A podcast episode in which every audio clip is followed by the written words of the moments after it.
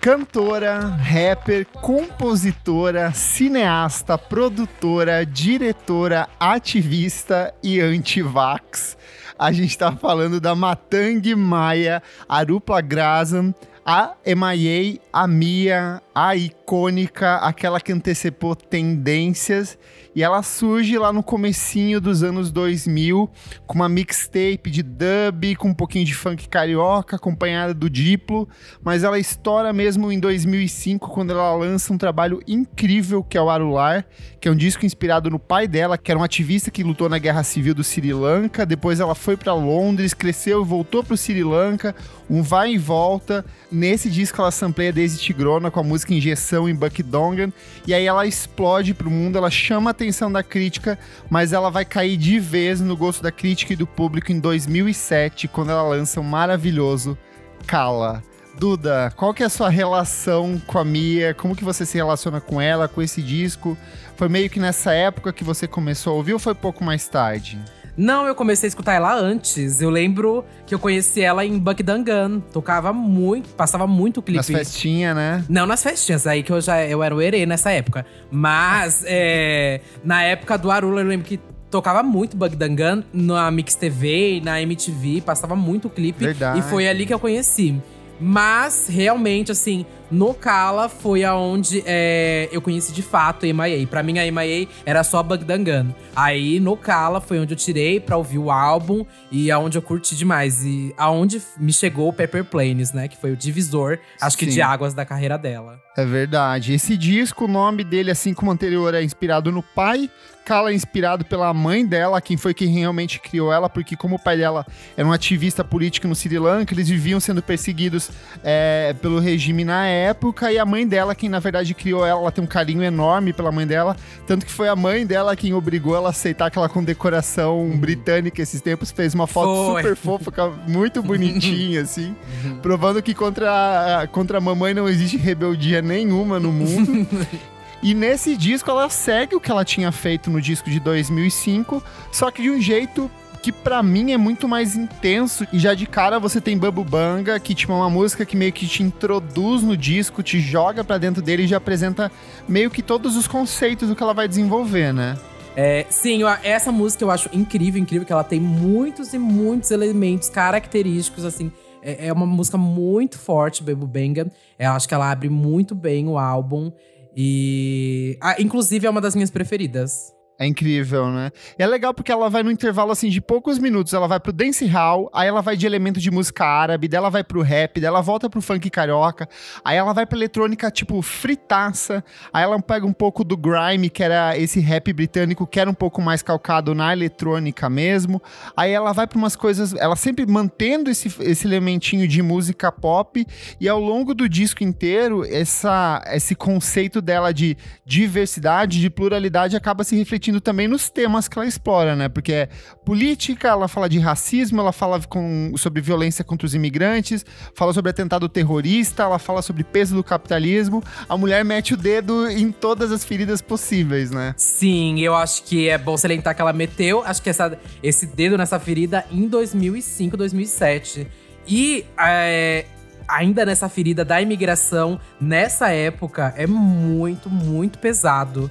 É, ainda mais naquele contexto sociopolítico dos Estados Unidos querendo criar aquela. querendo levantar aquele muro para proibir imigrantes de é, virem pelo México, ela pega total na ferida dos Estados Unidos ali. E acho que é por isso também que sofre tanta retaliação e tanta aclamação ao mesmo tempo, né? Sim, é, porque a gente está falando num contexto 2007, o atentado terrorista de 11 de setembro tinha acontecido seis anos antes e mudou de maneira geral toda essa relação com os povos árabes, com os povos orientais de maneira geral, e por ela ser uma filha de um cara que era um, um guerrilheiro do Sri Lanka, ela foi barrada, ela perdeu acesso aos Estados Unidos no auge da carreira dela, então ela teve que, durante vários meses, se apresentar somente na Europa, ou vinha para o Brasil, foi em outros países, mas ela foi proibida de entrar no, no, nos Estados Unidos por bastante tempo. E aí isso vai se refletindo nesse processo de composição. E a própria Paper Planes, que é a grande música do disco, ela é totalmente sobre isso, né? Ela fala sobre é, ser barrada na imigração, mas se ela puder, ela vai correr atrás dos papéis dela, ela pode fazer isso o dia inteiro. E se ela não for por, por, baixo, ela vai por cima e ela vai conquistar a carreira dela de outro jeito, né? A música é sobre, sobre isso de maneira geral, né? Uhum. É, e eu amo como essa música, ela. É, é, ela pra mim é o divisor da, da MIA. Ela foi é, trilha sonora de filme, aí foi aquele ano onde a MIA também ela é indicada para tudo. E ao mesmo tempo ela tá barrada de tudo, porque ela não consegue acessar os Estados Unidos. E aí tem uma série de protestos contra ela. Se você precisar, tem, tipo, vários e vários vídeos de muito pesados de pessoas falando que não querem ela nos Estados Unidos. Muitas pessoas é, é só assinando embaixo todo esse essa xenofobia, né? Não tem outro nome. Sim. E para além dessa música, o álbum ele é na verdade uma coletânea de hits, assim, porque cada música uma atrás da outra é uma é um, é um baita de um tiro, assim. Tem Babubanga, que já abre o disco. Você tem Boys, que é uma música que tocou muito na época. Você tem Jimmy, que é essa música que ela tem uma coisa meio Bollywood, assim, com aquelas cordas, uma coisa meio disco. E ela tem um flirtzinho, uma coisinha mais pop ali no fundo. Mas você vai para umas coisas, assim, que são bem fritação, que é uhum. é tipo aquela XR2, uhum. que eu amo uhum. essa música, eu adoro discotecar ela, assim. Ela e Paper Planes são duas músicas que eu sempre levo nos sets, assim, porque eu acho que uhum. no, você joga do nada, pode ser qualquer set, ela dá uma quebrada, mas as pessoas não abandonam a pista, elas ficam, tipo, muito presas nisso. Né? É, até pessoas que nem. Eu também toco muito Paper Planes, e até pessoas que não conhecem Paper Planes, eu sinto que elas ficam abismadas, assim, como aquela música é boa, mesmo elas não fazendo ideia, sabe, que música que é, de quando que veio, de quem fez fez essa música. E Paper Planet, inclusive, até eu tava pesquisando hoje e eu lembrei que ela foi até sampleada pelo Jay-Z depois em Swag Like Us. E nem lembrava disso, ela se apresentou no Grammy com essa música, inclusive. Gente, eu nem lembrava disso, verdade. Tem um mashup de Swag Like Us com Paper Planes, ela quando se apresentou no Grammy, e o Jay-Z sampleou ela. Jay-Z sampleou essa música já duas vezes, depois teve com o T.I. também. Nossa, que incrível. E também nessa meio, meio que no ano seguinte, porque o disco é de 2007, né?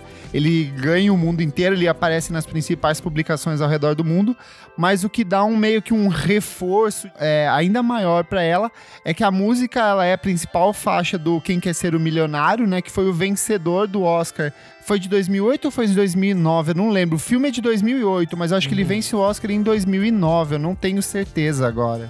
É, e ela, além dessa faixa, ela tem uma outra faixa também na trilha do Quem Quer Ser o Milionário. E aí ela, ela acabou concorrendo no Oscar, inclusive, com a outra faixa. Nem foi com Paper Planes. Acho que é por isso que, inclusive, Sim. ela não ganhou o Oscar. Cara, tem uma nesse disco que eu sou apaixonado, que é aquela 20 Dollar que ela é um pouco mais desacelerada, ela tem muito efeito no vocal, é uma coisa meio hiperpop antes do hiperpop, porque até porque o hiperpop copiou muita coisa da estética da MIA, uhum. copiou muita coisa da sonoridade, da batida, do jeito de fazer música, das coisas exploradas nas letras. E essa música ela é muito boa porque ela trabalha essa modulação na voz dela, fica mega distorcida, a música meio que a voz dela meio que se transforma no instrumento e ela acaba sampleando, não, não é sampleando, mas interpolando com pixies ali que ela fala Where is my mind? Ela fica uhum. massa, tipo repetindo assim aquilo como uma base. Eu acho incrível.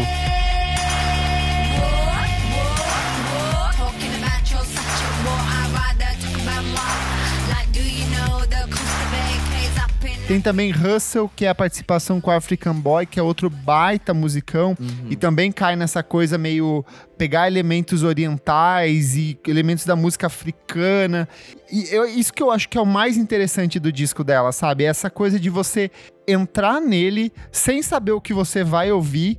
E quanto mais você ouve, você vai redescobrindo, tipo, textura, batida, ritmo e outras coisas que você não percebia antes, né? Uhum. Eu não sei se você tem essa relação com ele também, de redescobrir esse disco. Tenho muito, muito. E acho que principalmente quando eu assisti o documentário dela é, e eu vi todas aquelas cenas da gravação, onde ela gravou e como ela gravou, ela foi gravando diversos, diversos estúdios, né? Como você falou, foi indo por vários países, já que ela não podia acessar os Estados Unidos. Unidos.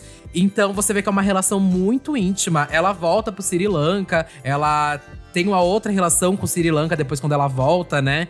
Então, você vê ali muito, muito forte tudo naquele disco. É, são várias camadas, ela antecedendo é, várias tendências da internet, seja esteticamente ou seja musicalmente também.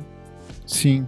E para a produção desse disco, ela contou com uma galera, assim, tipo, ela tem o Black Star, que faz parte, grande parte da produção, o Diplo, que talvez seja o que vai trazer esse lado mais pop, assim, eu acho que o Diplo, depois desse disco, ele meio que alcançou uma formulinha que ele começou a replicar em outros artistas. Você vai ver muito do que, o que ele faz com a, com a Beyoncé, por exemplo, no Hold Up, é uma estrutura muito próxima de MIA, sabe? Obviamente com uma leveza maior e mais comercial no sentido da Beyoncé, mas ele vai repetindo essa formulinha linha de pegar um ritmo periférico numa base meio sujinha e a batida meio torta. E aí ele entrega isso pro artista. Eu acho que ele faz isso bastante nesse disco, mas o grande parceiro dela aqui é o Switch, que é o cara que mais se divide na produção de grande parte das faixas, uhum. produtor britânico que colabora com ela em muitas coisas, e tem o Timbaland também que faz uma participação rápida ali no disco, né? Ah, em Come Around, né? É, era até por isso que ela queria entrar nos Estados Unidos para gravar com o Timbaland, se não me engano. Ela queria muito acessar o Timbaland, só que ela não podia.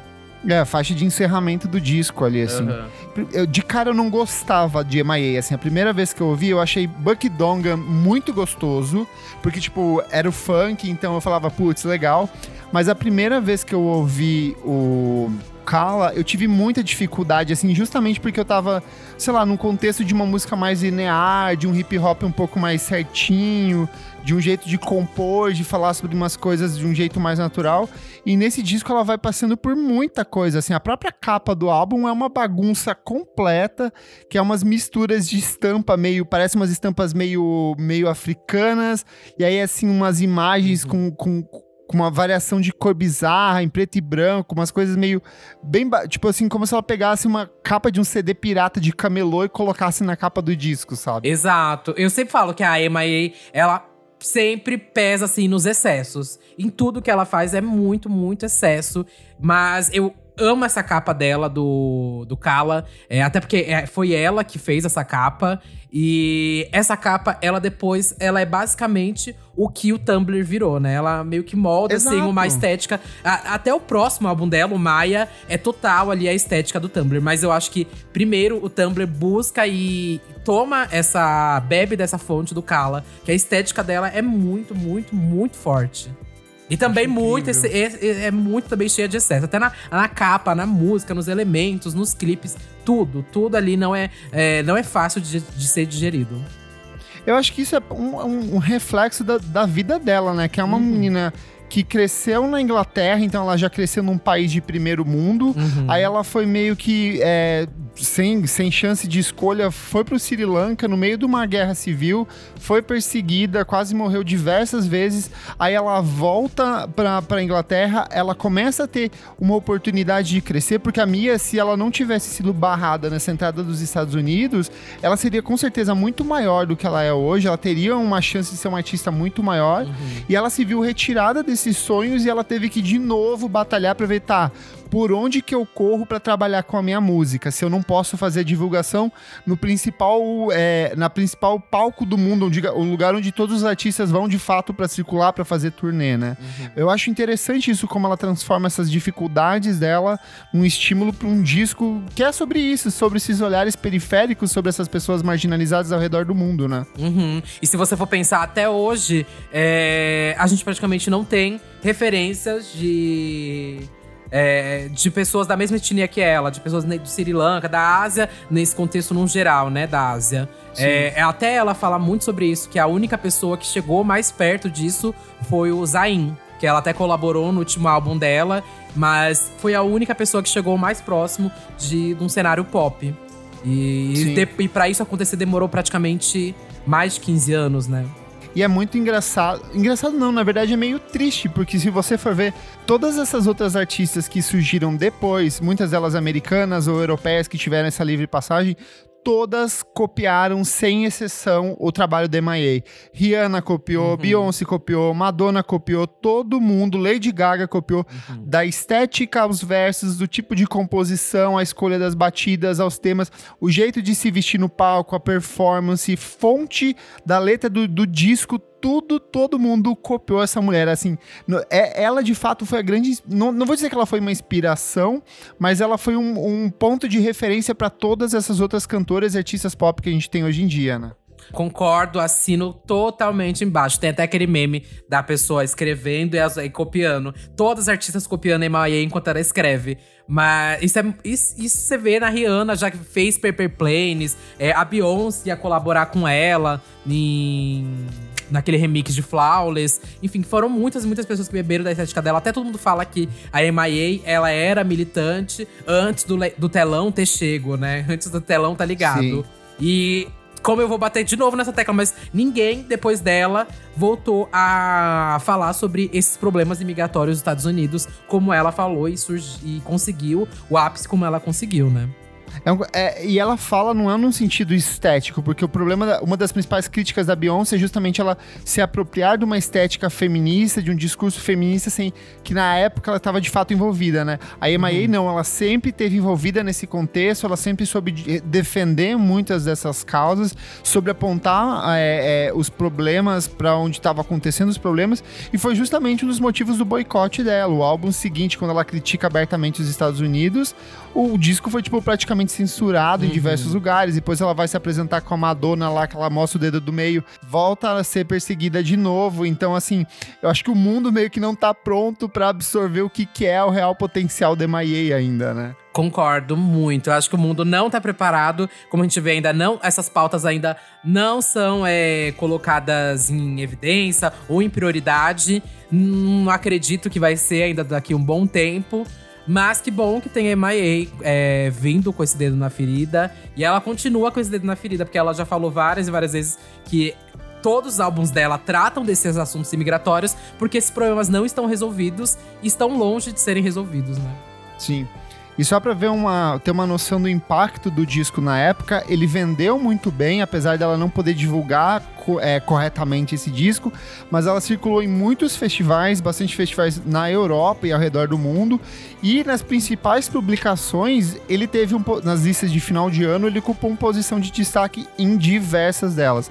Ele foi o primeiro colocado na lista da Rolling Stone, ele foi o terceiro colocado na Pitchfork, ele foi o sétimo colocado na NME, ele foi o quinto colocado na Spin, e aí segue numa infinidade de outras listas, até listas brasileiras da época, eu lembro que ele circulava bastante bastante. Então ele foi um disco que a imprensa especializada abraçou fortemente, o público criou um carinho muito grande por ela e já se preparou para o que viria nos trabalhos seguintes, que são desde coisas mais experimentais até coisas mais pop. E a minha meio que virou um fenômeno da música pop, mas de um jeito muito singular. Uhum, eu acho que ela pegou o nicho dela, né? Não dá pra falar que ela é uma diva, pop, nem nada. Mas acho que ela construiu o nicho dela naquela época, onde ela misturava o rap com pop. E eu não lembro, assim, de outras fazendo esse rap com pop, tudo misturar, tudo ao mesmo tempo, né? Então eu acho que ela e é uma consistente artista. também, e né? consistente. Eu acho que ela é uma artista grande dentro do nicho do que ela faz, né? Ela não é uma artista gigante. Até que agora, né? O ano passado ela conseguiu esse ano, na verdade. Ela conseguiu o primeiro número um dela da Billboard, né? Mas, assim, ela não é um A-list da vida nem nada, mas acho que ela é gigante dentro do, do nicho dela. Sim. Vamos relembrar algumas musiquinhas aqui. Quais são as que você mais gosta desse disco? Desse disco, as que eu mais gosto, obviamente tem Paper Planes, que eu gosto muito, muito. Mas. É perfeito. É, tirando Paper Planes, que fica muito óbvio de falar, eu gosto muito de Word Town, gosto muito de Jimmy e de Boys. A Boys é aquela que tem os menininhos na abertura? Ou é, não, é Mango Pick. É... é aquela Boys é. Boys é. Ah, não, é que tem uma, uma música que é com os menininhos cantando, é a Mango Pickle Down River, que são umas, dois, dois menininhos fazendo um rap. Uhum. É, essa é muito boa também. Mas eu gosto também de. Tua, é, como que, que fala em 20 em inglês mesmo? É, 20 dólares. Isso, muito obrigado, moço do Ciciarai. Cara, eu gosto muito do XR2. Eu acho que aquela batidinha assim, Where are you, 92? Uhum. Where are you in 92? Dela depois ela entra com um funkão. Com tipo uma coisa meio que voltando pra base do Buck Danga, só que de um jeito bem diferente. 92, 92, 92.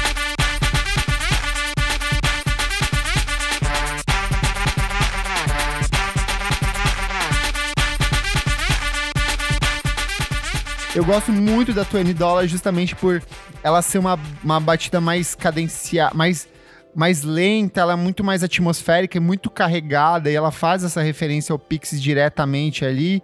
Mas eu acho que Paper Planes, em termos de composição, uhum. assim, tem tudo, sabe? Sim. Ela tem a batida, ela tem o sample, ela tem a letra que gruda na cabeça. A letra é muito boa, discute sobre aspectos muito relacionados às experiências dela.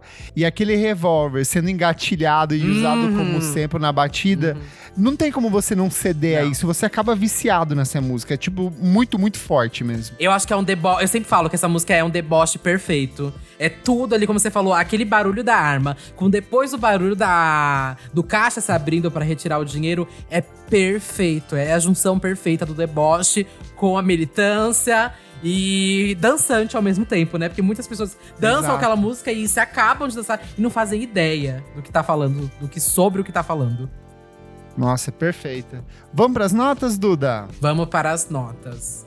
Eu daria para esse disco da MIA o número 1. Um, eu daria um 9.5. Eu não acho ele 100%, senão eu daria o 10, mas eu daria um 9.5 fácil. É, esse disco, para mim, acho que ele é um dos principais da Emma. Talvez acho que é o principal mesmo de, da carreira é da Emma. É o melhor, né? é o melhor da carreira dela. Não tem como, não. Acho que é o melhor da carreira dela. E é, abriu os meus olhos para várias e várias discussões dessas sociopolíticas que eu nunca tinha imaginado. Acho que essa discussão imigratória, ainda pensando também, até num contexto nosso, é, como América Latina, dá para pensar muito, né, sobre isso, como a gente é visto nos Estados Unidos e reconhecido também, eu como imigrante.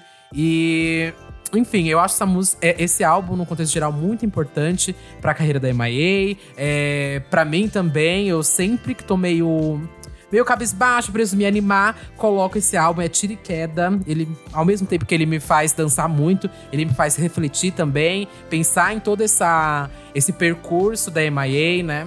E como que ela tava naquele auge da vida, da carreira, e mesmo assim sendo boicotada. É, ela tava indicada, tipo, no Grammy, no Oscar, em todas as maiores premiações, e ela não podia estar tá lá, né? Então, isso me lembra, isso me dá muito, muito gás pra, sei lá, se tá tudo dando errado, alguma hora vai dar certo, sabe? Bota MIA que salva, né? Eu acho que é, uma das minhas dificuldades na época com esse disco é porque esse disco foi lançado no ano que o Radiohead lançou o In Rainbows, eu tava muito envolvido nele. Foi o ano que o LCD Sound System lançou o Sound of Silver, foi o ano que o Arcade Fire lançou o Neon Bible, então eu tava muito mais essa pegada rock, rockinho eletrônico ali. E aí quando veio esse disco, ele meio que me quebrou assim, porque era uma coisa muito diferente que eu não tava acostumado a ouvir na época, só que ao mesmo tempo que ele me causou um desconforto enorme pelo estilo da composição, pelo jeito jeito como ela trabalhava os samples, pela forma como ela trabalhava as rimas dela, eu não conseguia parar de ouvir, assim. Eu ficava tem alguma coisa por trás desse disco que eu ainda não tô entendendo, mas que ele tá me seduzindo de um jeito muito forte. Então, ele foi me capturando, foi me envolvendo lentamente e agora toda vez que eu ouço ele, eu redescubro e eu gosto dele cada vez mais. Mas eu vou dar uma nota 9. Eu acho que, tipo, ele é um disco bem maduro. É é, eu gosto, eu acho que é o melhor trabalho da carreira dela. Eu acho que no final ele tem umas musiquinhas um pouco menos expressivas aqui e ali, mas no geral a abertura dele é incrível, a sequência ali no meio é toda muito poderosa, muito impactante. E Paper Planes, meu Deus, até hoje, que música uhum. incrível. E Pra mim, acho que esteticamente ele também é muito, muito, muito, muito forte. Sem bato nisso, que é, é a, a MIA, ela é muito forte esteticamente. Acho que não só sonoramente ela influenciou todo mundo, mas esteticamente é, é absurdo como ela influenciou todas. Todas, todas, todas. Perfeito.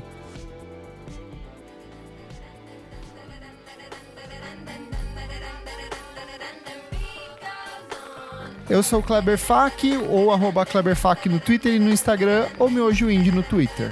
Eu sou o Dudadelo Russo, arroba Dudadelo Russo no Twitter, Instagram, é, todas as redes sociais e também tenho três podcasts. O Disque Bicha, de análises musicais e lançamentos musicais e tudo que tá acontecendo no mundo da música. Santíssima Trindade das Perucas, para você que é gay, boiola, bicha baitola, padrão, urso afeminado. E também o Big Bicha Brasil, que é uma análise também do Big Brother. Perfeito. O Clássicos VFSM é um projeto paralelo do podcast Vamos Falar sobre Música. Se você quiser ter acesso a esse e outros programas com muita antecedência, Apoie o nosso podcast em padrim.com.br barra podcast VFSM, onde os nossos apoiadores participam do nosso grupo fechado para assinantes e ouvem tudo com muita antecedência. Muito obrigado pela sua atenção e até a próxima. Tchau, tchau. Yeah.